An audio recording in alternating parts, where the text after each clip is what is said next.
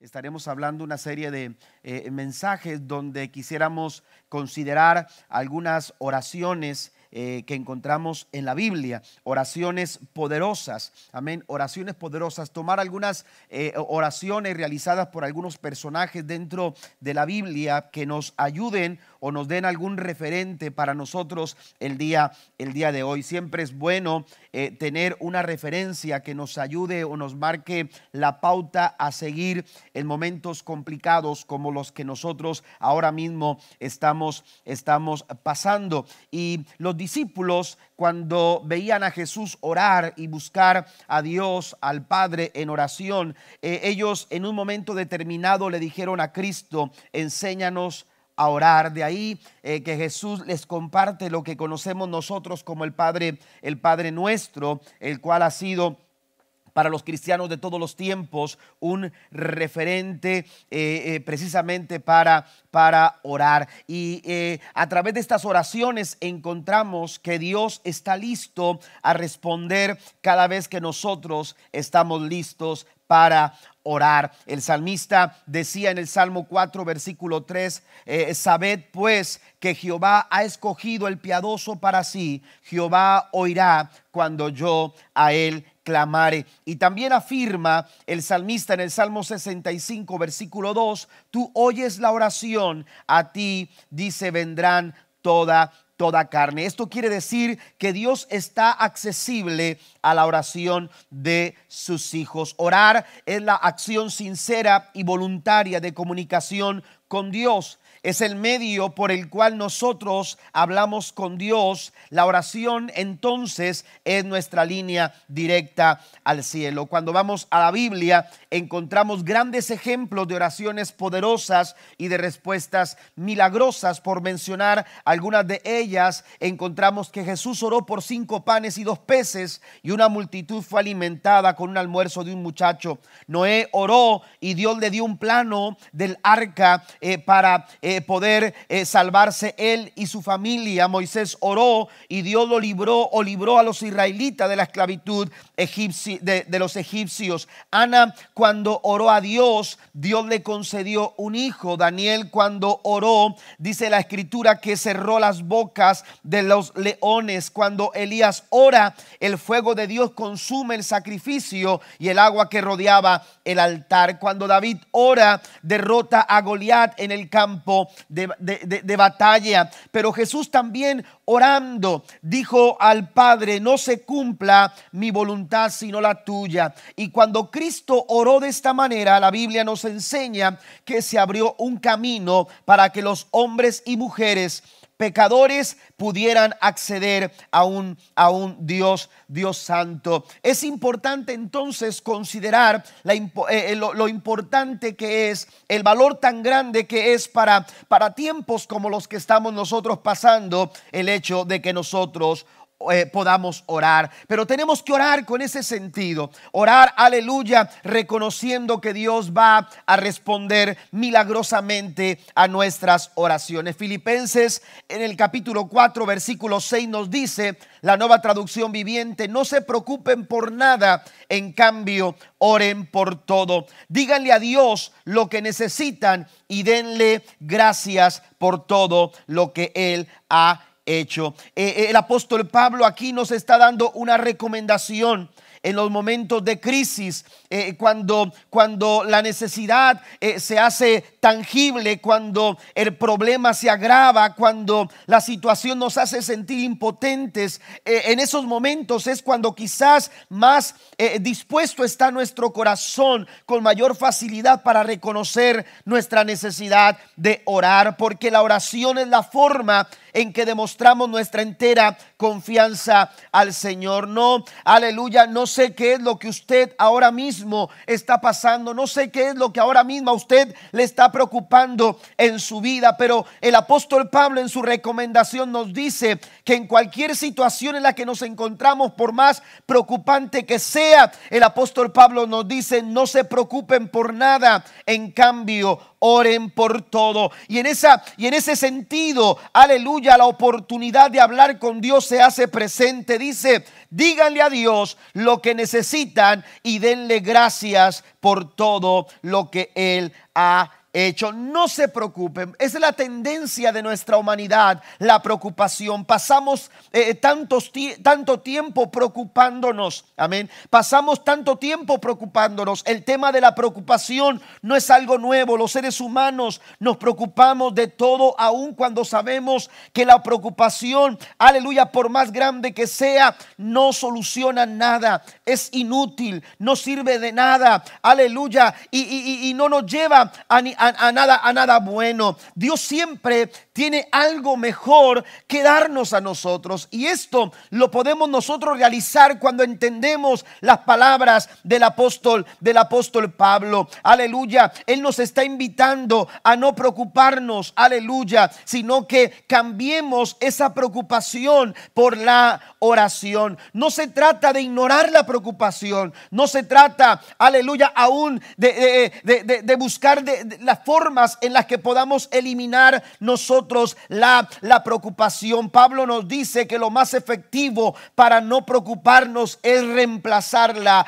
con oración. ¿Qué quiere decir esto? Tomar todo ese tiempo que nosotros pasamos preocupándonos y, tomar ese tiempo y empezarlo a invertir en una oración. Cambia, dice el apóstol Pablo, cambien. En cambio, aleluya, e, en vez de preocuparse, en cambio, oren, oren por todo. ¿Cómo podemos hacer eso? Tomamos lo que nos preocupa y lo llevamos a Dios en oración. Esa es la intención que, el apóstol Pablo plasma en este versículo 6 de Filipenses capítulo número, número 4. Quiero utilizar una de esas oraciones que encontramos en la Biblia una de esas oraciones que llamamos oraciones poderosas que encontramos en la Biblia para reflexionar en cuatro aspectos importantes que debemos de considerar cada vez que nosotros oramos, tal como lo hizo Nehemías en su oración que encontramos en el primer capítulo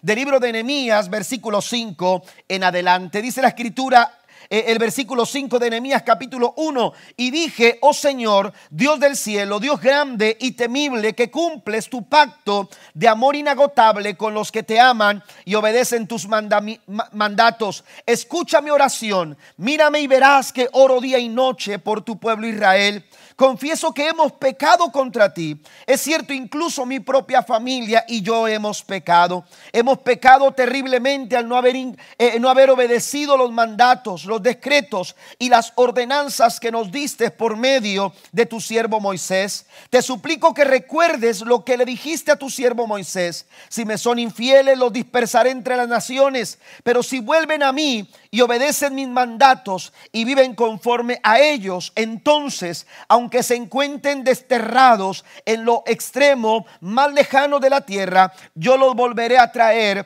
al lugar que elegí para que mi nombre sea honrado. El pueblo que rescataste con tu gran poder y mano fuerte es tu siervo. Oh Señor, dice el verso 11, te suplico que oigas mi oración. Escucha las oraciones de aquellos quienes nos deleitamos en darte honra. Te suplico que hoy me concedas éxito y hagas que el rey me dé su favor. Pon en su corazón el deseo de ser bondadoso conmigo. Aquí hay cuatro aspectos que nosotros debemos de considerar.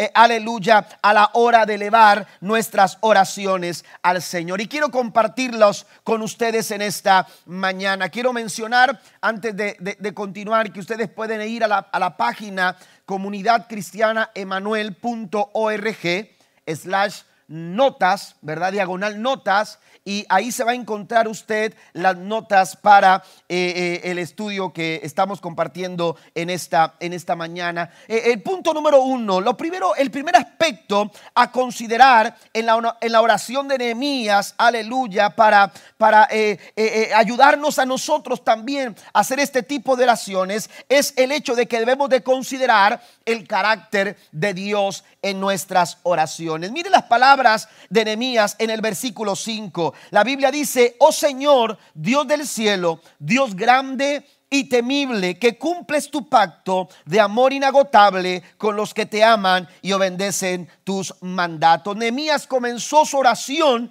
reconociendo quién era Dios.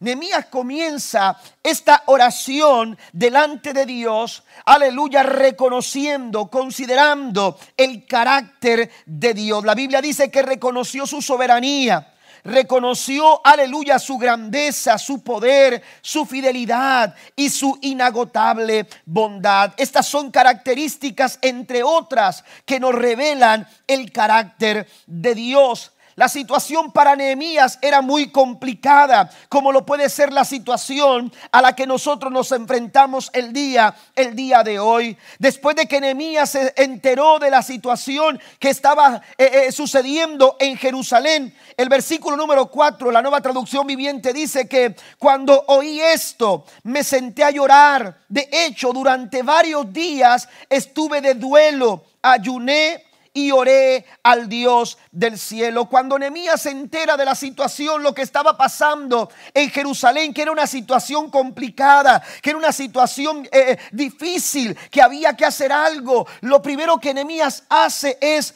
orar y en su oración reconoce el carácter de Dios. Cabe señalar que la oración no debe de ser nunca el último recurso del pueblo de Dios. Por el contrario, la oración debe de ser nuestro primer, aleluya, punto de acción. La Biblia dice que Nemías lloró. La Biblia dice que Nemías estuvo en duelo. Pero la Biblia dice que él ayunó y oró al Dios del cielo. Nemías oró al Dios del cielo y comenzó a reconocer el carácter, el carácter de Dios. Tú eres un Dios fiel, tú eres un Dios grande, tú eres un Dios amoroso, eres un Dios maravilloso. ¿Y qué sucede cuando basamos nuestras oraciones en el carácter de Dios? Lo que sucede es que nuestra perspectiva, aleluya, la forma en que nosotros vemos las situaciones que enfrentamos, las situaciones que, que, que con las que nosotros somos desafiados todos los días, nuestra perspectiva empieza a cambiar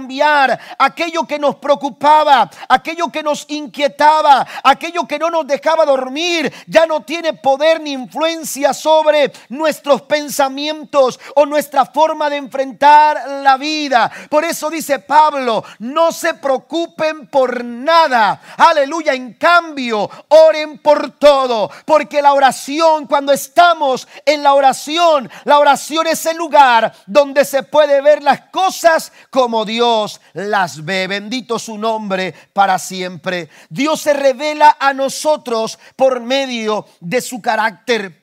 Pablo, aleluya, sabía quién era Dios y cómo, cómo responde Dios ante situaciones, aleluya, que a veces en ocasiones nosotros no logramos entender.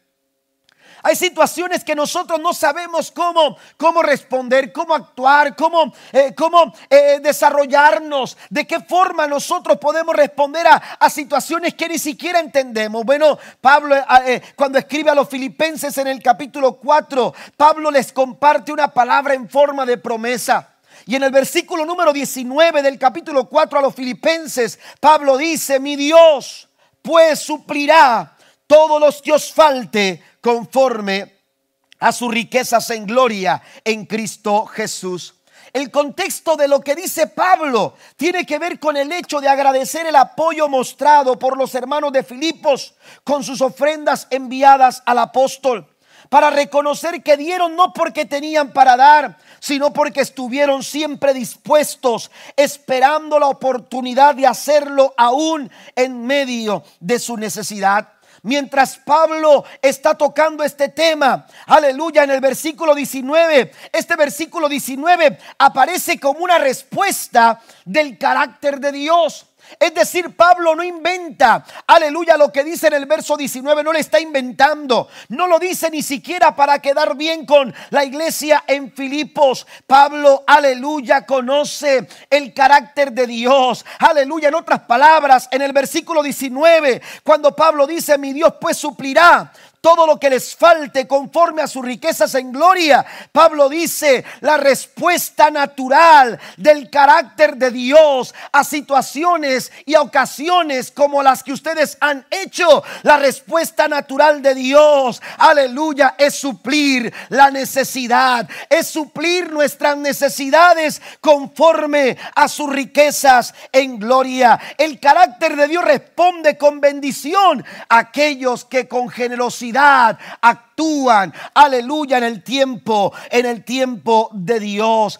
Pablo conoce a Dios y por eso él dice, mi Dios suplirá no estoy hablando de alguien que no conozco. No estoy hablando siquiera de alguien del que he oído. Conozco a Dios y sé cómo responde. Porque Dios se revela a nosotros. Aleluya por medio de su carácter. Orar a Dios sobre la base de su carácter es esperar que Él conteste por quién es Él.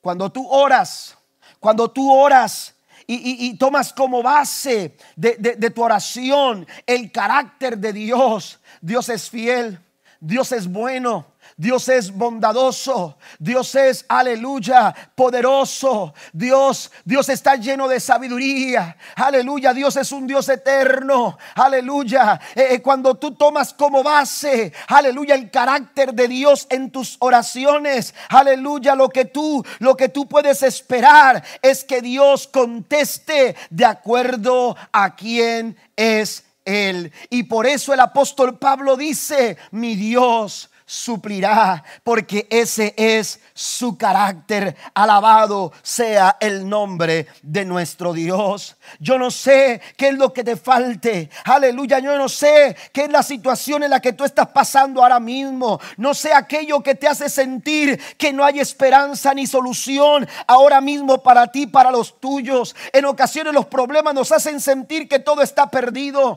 Quiero decirte en esta mañana que Dios sigue sentando, sentado en su trono de gloria. Su majestad, su poder, su sabiduría y su amor no han cambiado. Aleluya, el mismo Dios que el apóstol Pablo le dice a los filipenses que les ha de suplir sus necesidades conforme a sus riquezas en gloria. Es el mismo Dios que en este tiempo está listo y puede suplir cada una de nuestras necesidades. Tomemos como base el carácter de Dios y oremos, oremos con todo nuestro corazón. No nos preocupemos por nada. Oremos en cambio, en cambio por todo. Tomamos como base el carácter de Dios. Orar así es orar de acuerdo a su voluntad.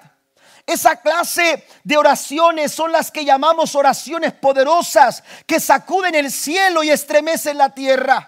Las oraciones basadas en el carácter de Dios son aquellas, aleluya, que se hacen de acuerdo a su voluntad. ¿Y qué dice la Biblia acerca de esto? Primero de Juan, capítulo 5, versículo número 14 dice, esta es la confianza que tenemos al acercarnos a Dios, que si pedimos conforme a su voluntad, ¿sabe qué dice la escritura? Él nos Oye, bendito sea el nombre del Señor. Dios no ha dejado de ser Dios en estos tiempos de pandemia.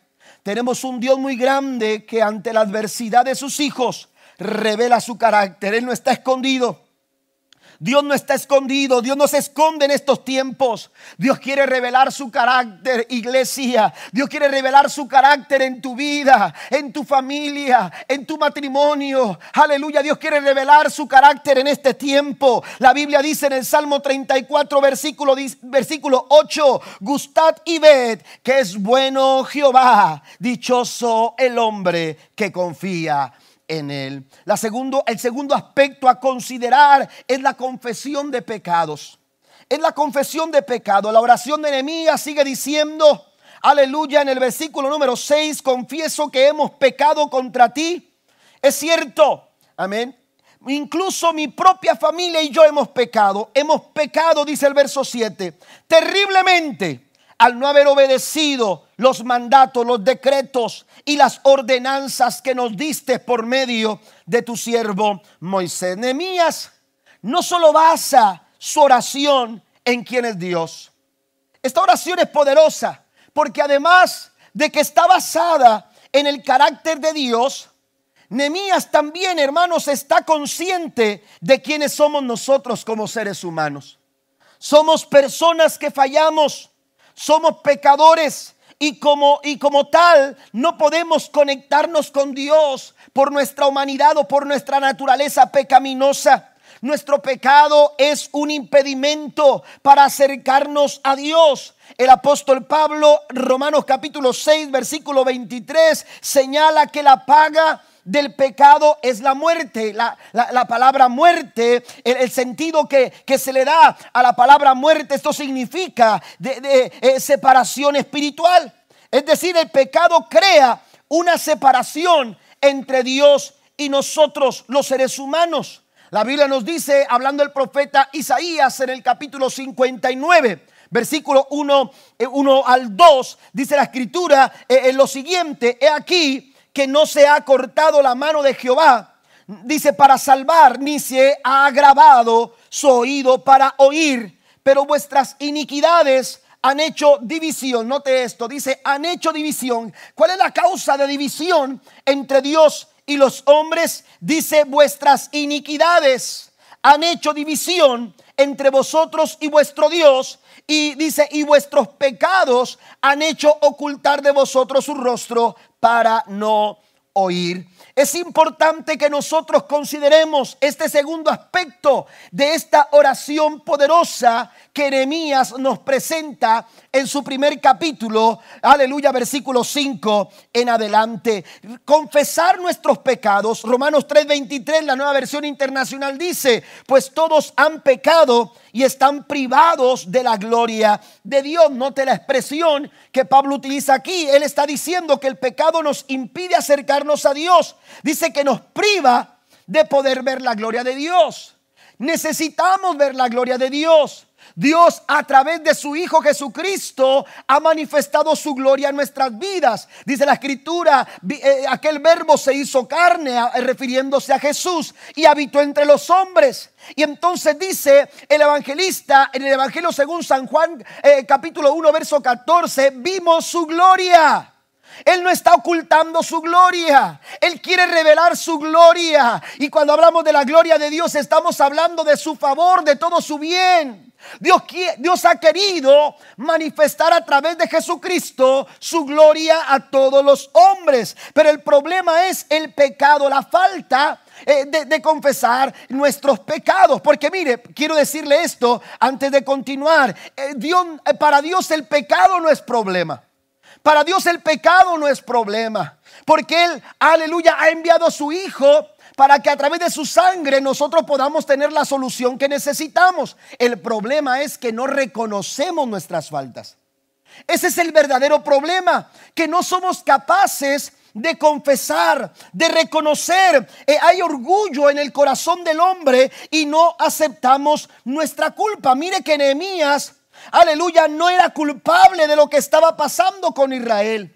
Él ni siquiera había nacido, aleluya, cuando el pueblo de Israel había sido, había sido tomado esclavo y había sido llevado al cautiverio. Él había nacido durante el cautiverio. Pero mire, para Nehemías esto es tan importante que él mismo se incluye en el pecado de la nación. Aleluya. Y él dice, yo he sido parte del problema mi familia y yo hemos pecado, somos parte del problema. Aleluya. El Salmo 19, versículos 12 y 13 señala, hermanos, lo complicado que es para el ser humano reconocer sus faltas? ¿Cómo puedo conocer todos los pecados escondidos en mi corazón? Dice el versículo 12 del Salmo 19. Límpiame de estas faltas ocultas, de esos errores que soy incapaz de reconocer de que a veces ni siquiera me doy cuenta, no estoy consciente de ello, pero también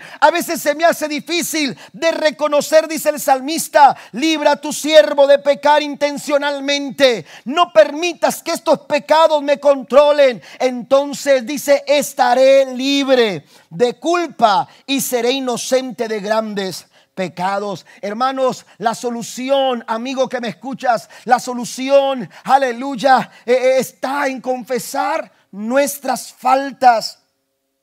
No, no ganamos nada aleluya, con aferrarnos, aleluya, eh, con nuestro orgullo, aleluya, aferrarnos a una falta por no reconocerla. Luchamos y nos cuesta mucho reconocer nuestros errores. A menudo señalamos las faltas de los demás con mucha facilidad y prontitud, pero somos incapaces de reconocer las nuestras. Y cuando alguien se atreve a señalarnos un error, nos enojamos y nos ofendemos. No es que Dios no quiere escuchar. Aleluya. No es que Dios nos quiere escuchar. Mire, la gente a veces culpa con mucha facilidad a Dios por la situación que, que estamos pasando, pero no asume su propia responsabilidad.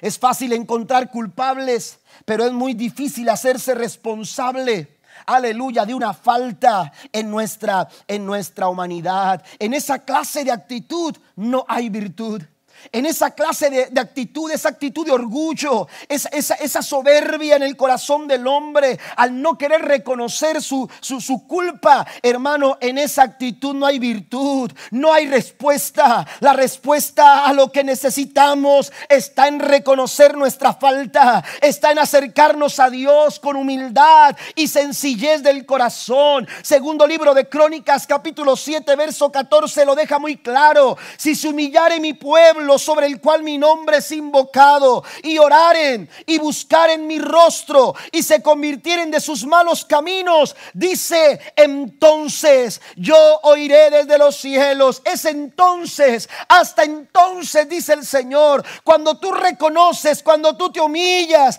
cuando tú, aleluya, reconoces que has fallado y empiezas a buscar a Dios con sencillez de corazón, con humildad de espíritu, dice el Señor, entonces yo oiré desde los cielos, perdonaré sus pecados y bendito sea el nombre del Señor. Dice, sanaré su tierra. Dios quiere sanar el corazón, Dios quiere sanar nuestra tierra, Dios quiere hacer cosas maravillosas en nuestras vidas, quiere mostrar su gloria, pero para ello necesitamos confesar nuestras nuestras faltas. La buena noticia es que mediante Jesús todos podemos encontrar el perdón. Si nos humillamos ante Dios, Él nos perdona. En ese sentido, el salmista afirma con plena seguridad en el Salmo 34, versículo 17, 18 y 19, clamaron los justos y Jehová oye. Note esto, cuando claman los justos, Jehová los oye. Queremos ser escuchados en medio de toda esta situación. Necesitamos venir a Jesús porque la única forma de presentarnos justos delante de Dios es a través de Cristo Jesús, es a través de su sangre, es a través de su redención. Claman los justos y Jehová los oye y los libra de todas sus angustias. Cercano está Jehová a los quebrantados de corazón y salva a los contritos de espíritu. El verso 19 dice, muchas son las aflicciones del justo, pero de todas ellas le librará Jehová. Las oraciones poderosas son aquellas que se elevan desde un corazón humillado. Número tres, la tercera cosa que tenemos que considerar son las promesas de Dios. Las promesas de Dios en nuestra oración tenemos que considerar el carácter de Dios, tenemos que considerar la confesión de pecados, tenemos que considerar las promesas de Dios. Nehemías capítulo 1, versículo número 8 y 9 dice, te suplico que recuerdes lo que le dijiste a tu siervo Moisés. Si me son infieles, los dispersaré entre las naciones. Pero si vuelven a mí y obedecen mis mandatos y viven conforme a ellos, entonces, aunque se encuentren desterrados en los extremos más lejanos de la tierra, yo los volveré al lugar que elegí para que mi nombre sea honrado. Nehemías en su oración trae a la memoria trae a la memoria una de esas promesas, de las muchas promesas que Dios había dado al pueblo de Israel. Te suplico que recuerdes lo que le dijiste a tu siervo Moisés. Nehemías le recuerda a Dios eh, una promesa que Dios le había hecho a la nación de Israel. Las promesas de Dios, hermanos, son nuestra garantía en los momentos de gran dificultad. Mire las palabras del salmista en el Salmo 91, versículo 4, la nueva traducción viviente dice, con sus plumas te cubrirá y con sus alas te dará refugio. Pero sigue diciendo, sus fieles promesas son tu armadura y tu protección. Amén. Sus fieles promesas, dice, dice el salmista, son tu armadura y tu protección. Usted va a la nueva versión internacional y la nueva internacional dice, su verdad, es decir, sus promesas, amén, lo que está escrito en su palabra, su verdad, será tu escudo y baluarte.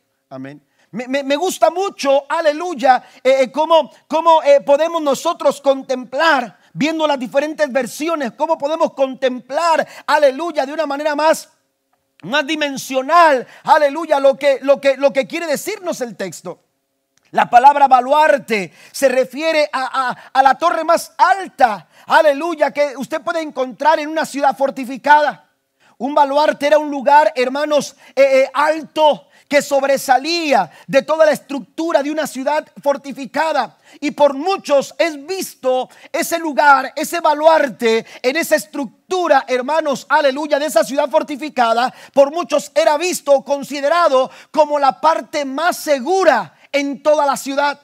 La parte más segura de toda la ciudad pudiera haber visto problemas serios, crisis, eh, enemigos venir sobre, sobre, sobre esa ciudad, pero ese lugar que era un baluarte, ese lugar que el lugar más seguro, aleluya, ese lugar son las, las promesas de Dios, es la verdad de Dios, es lo que Dios nos ha dado por garantía, su palabra, sus promesas son nuestra garantía en tiempos de crisis y de dificultad. El salmista sabía el carácter de, de de las promesas, de las promesas de Dios, las cuales son nuestra armadura y nuestra protección para estos tiempos de crisis y de adversidad. Orar las promesas de Dios nos darán la seguridad que tanto buscamos y necesitamos.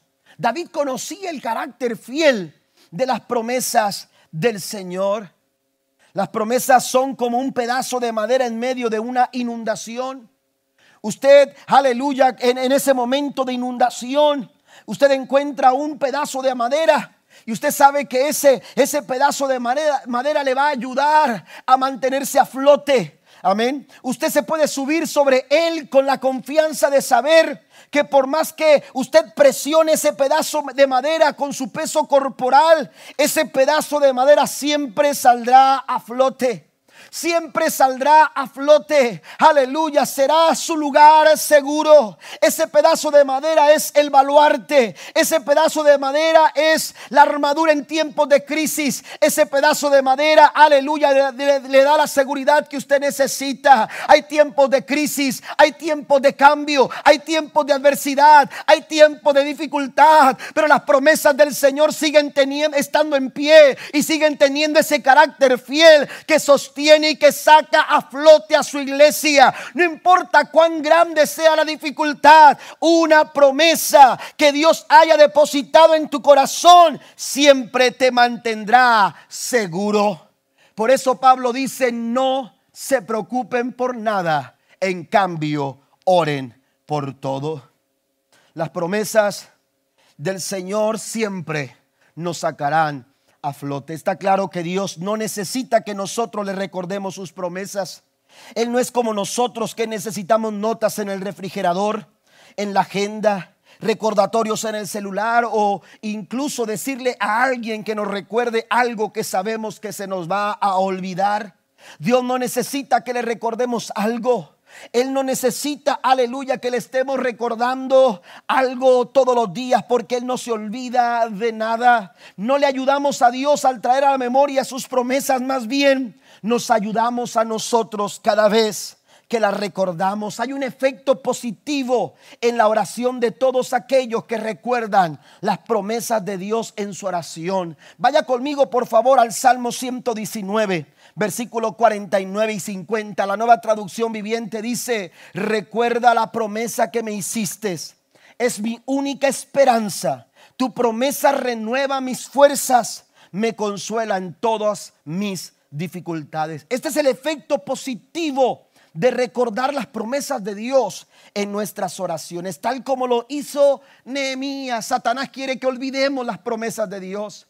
Satanás no quiere que tú recuerdes lo que Dios ha hablado en su palabra, lo que Dios te ha prometido lo que Dios te ha declarado a través de su palabra, más de siete mil promesas, aleluya, que el Señor ha, ha, dado a su pueblo, ha dado a sus hijos. Satanás sabe, aleluya, que si las traemos a la memoria y las ponemos, aleluya, a disposición de nosotros en la oración, Él sabe que hay un efecto positivo, aleluya, en la oración de aquellos que oran las promesas del Señor. Mire los beneficios que encontramos en este pasaje del Salmo 119, en estos dos versículos, versículos 49 y 50. Nos beneficia en tres sentidos. Primero, nos da esperanza. Segundo, renueva nuestras fuerzas y tercero, nos da consuelo en medio de las dificultades.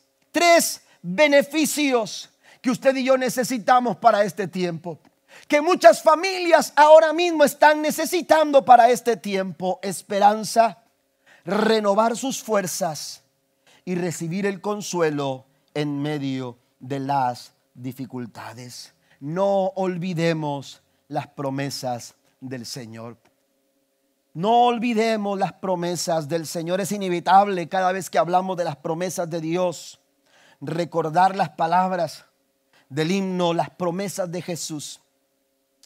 Cada vez que hablamos de las promesas del Señor, yo traigo a la memoria eh, ese himno, eh, las promesas de Jesús. Lo aprendí desde pequeño y siempre, siempre lo recuerdo con mucho con mucho cariño, con mucho amor, pero también siempre lo recuerdo porque, porque es una forma de inspirar nuestros corazones. Siempre inspira nuestros corazones y motiva nuestros corazones a confiar en las promesas del Señor. La tercera estrofa de este himno, las promesas de Jesús, dice, todas las promesas del Señor, dice, del Señor serán gozo y fuerza en nuestra vida terrenal.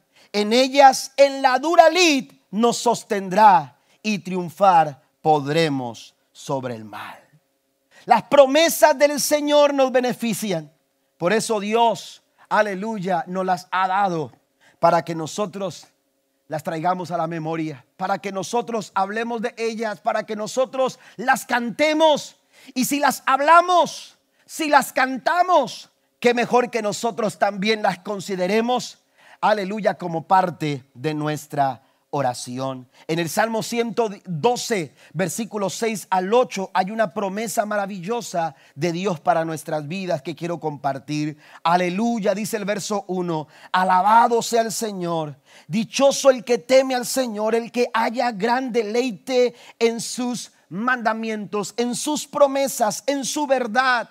Versículos 6 al 8 dice, el justo será siempre recordado, ciertamente nunca fracasará no temerá recibir malas noticias, su corazón estará firme, confiado en el Señor, su corazón estará seguro y no tendrá temor y al final verá derrotado a sus adversarios.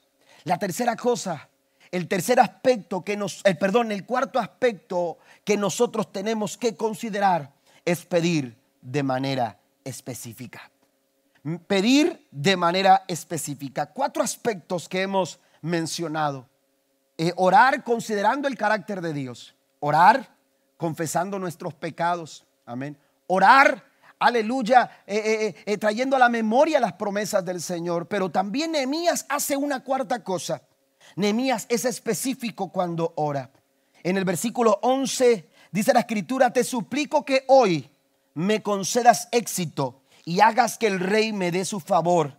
Pon en su corazón el deseo de ser bondadoso conmigo. Nemías, hermanos, aleluya, hace de su oración no una oración general, no una oración vana, amén. No una oración eh, eh, general, sino que eh, hace de su oración una oración bien enfocada, una oración, aleluya, específica.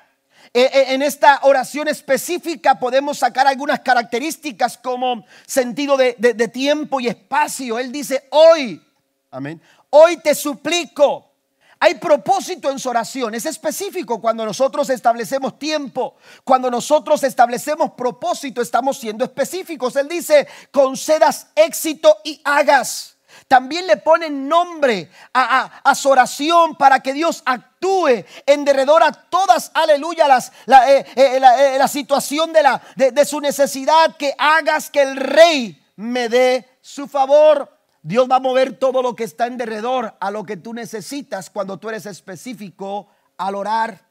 Pone en su corazón el deseo de ser bondadoso. Esto yo lo, entiendo como expectativa. Cuando tenemos estas cualidades, nuestra oración es específica. Cuando, cuando, manifestamos estas cualidades, nuestra oración, hermanos, es específica. Si deseas respuestas eh, eh, eh, a oraciones específicas, entonces tienes que ser específico en tu manera de pedir. Nehemías no titubeó al orar y fue específico. Te suplico que hoy me concedas éxito. Una de las maneras en las que el enemigo nos saca de la jugada es precisamente desenfocándonos. Cuando David llega al campamento, cuando Israel estaba en guerra contra los fariseos, eh, filisteos, perdón, y, apenas llega, la Biblia dice que su hermano Eliab lo abordó. Saúl, aleluya, intentó hacer lo mismo para disuadirlo. Aleluya, Goliat trató de hacerlo, pero David nunca perdió el enfoque. Aleluya, cuando tú mantienes tu enfoque, cuando tú te mantienes específico en lo que tú estás buscando, tú vas a demostrar que, que, sabes lo que quieres. Amén. Que sabes lo que quieres. Mira lo que dice el Salmo 27, versículo 4. Ya estoy para terminar. Una cosa he demandado a Jehová, esta voy a buscar. Una cosa, dice el salmista, he demandado a Jehová. No la voy a perder de vista. Estaré enfocado. David no dejó que lo superficial lo sacara del camino correcto. Él fue específico. Dios está llamando a su iglesia. Dios está llamando a nuestras vidas a hacer oraciones de este calibre, oraciones poderosas que sean capaces, aleluya, de enfocarse en aquello que realmente, aleluya, vale la pena. Eh, David, eh, eh, cuando, cuando su hermano Eliab lo, lo abordó, se dio cuenta que no valía la pena, aleluya, enganchar con esa situación. Cuando Saúl quiso disuadirlo para salir a pelear, sabía que no podía seguir discutiendo, aleluya, o, seguir hablando con, con Saúl porque no valía la pena. Cuando Goliat trató de intimidarlo con, con sus palabras, aleluya, y su imponente físico, David sabía que no valía la pena seguir escuchándolo, que no valía la pena seguir, aleluya, poniendo tu atención en él. Él sabía que todo eso era superficial, que todo eso no valía la pena. A menudo no sucede. Estamos lidiando en la vida con cosas que no necesitamos. Gastamos fuerzas, gastamos dinero, gastamos tiempo, perdemos lo importante por situaciones que no valen la pena. Tenemos que ver la vida con enfoque. Si no lo hacemos, estaremos luchando por cosas que no valen la pena al final del día. Ah, pero cuando somos específicos, David, fue tan específico, aleluya, que le dijo a Goliat, aleluya, el Señor ya te ha entregado en mis manos. David sabía que Dios ya le había dado la victoria. Porque cuando nosotros somos específicos, demostramos, hermanos, que sabemos lo que queremos. Un ejemplo de esto lo encontramos en Marcos capítulo 10, versículo 46 en adelante un hombre que fue de lo general a lo específico. Su nombre es Bartimeo, quien comenzó a levantar su voz cuando se dio cuenta que Jesús pasaba cerca de donde él estaba. Una y otra vez se le oía decir, Jesús, hijo de David, ten misericordia de mí. Eso causaba molestia a quienes le oían gritar. Lo intentaron callar, pero él insistía en levantar su voz en clamor, Jesús, Hijo de David, ten misericordia de mí. Después de un tiempo Jesús mandó llamarle y cuando Jesús tuvo a Bartimeo frente a él, Jesús lo llevó, llevó a este hombre Bartimeo de lo general a lo específico. El versículo 51 de Marcos capítulo 10, yo no sé cómo has orado hasta este momento, pero a veces oramos y le decimos al Señor, Señor, sana mi ciudad. Señor, ayuda a mi familia pero no somos capaces de identificar de ser específicos. ¿Qué es lo que quieres eh, que, Dios haga con tu esposo? ¿Qué es lo que Dios quiere que es lo que tú quieres que Dios haga con tus finanzas? ¿Qué es lo que Dios lo que tú quieres que Dios haga en tu ciudad? Ser específicos es atrevernos a creer por aquello. Aleluya, a creer por aquello de lo que nosotros estamos seguros que realmente queremos, que realmente vale la pena. Dios quiere gente específica, que se atreva a levantar la voz, pero que, que, se atreva, aleluya, a hacerlo de una manera específica. Y en Marcos capítulo 10, verso 51, cuando Bartimeo estaba delante de Jesús, la Biblia dice que Cristo le preguntó, ¿qué quieres que haga por ti? Y en el momento aquel ciego Bartimeo respondió a Jesús, quiero ver, quiero ver. Qué distinto si hubiera escuchado, si este hombre le hubiera dicho solamente al Señor, Señor, sáname, sáname. Aquel hombre sabía lo que quería. Aquel hombre sabía lo que quería y cuando Jesús le pregunta, ¿qué quieres que haga por ti? Bartimeo no titubea. Bartimeo está listo para decirle al Señor Jesús, quiero ver. Este pasaje nos muestra que para una oración específica, Jesús tiene una respuesta específica. El pasaje sigue diciendo que al instante aquel hombre, Bartimeo, recibió la vista. Seamos específicos al orar. La gente que sabe lo que quiere es la gente que es capaz de llamar por su nombre aquello que quiere conquistar. Estoy aquí para decirte que tu milagro, tu respuesta, la solución que desesperadamente has intentado encontrar, tiene nombre. Y Dios está aquí para preguntarte, como lo hizo con Bartimeo, ¿qué es lo que quieres que yo haga? ¿Cuál es tu respuesta en esta mañana? ¿Cuál es tu respuesta a la pregunta de Dios? ¿Qué quieres que yo haga contigo?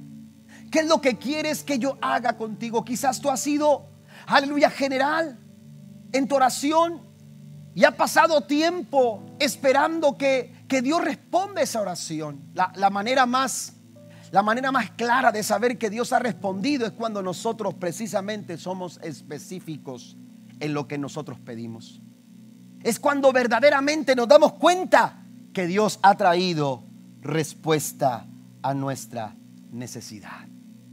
Quiero concluir diciendo, no tengas temor pedir. Bartimeo no tuvo miedo.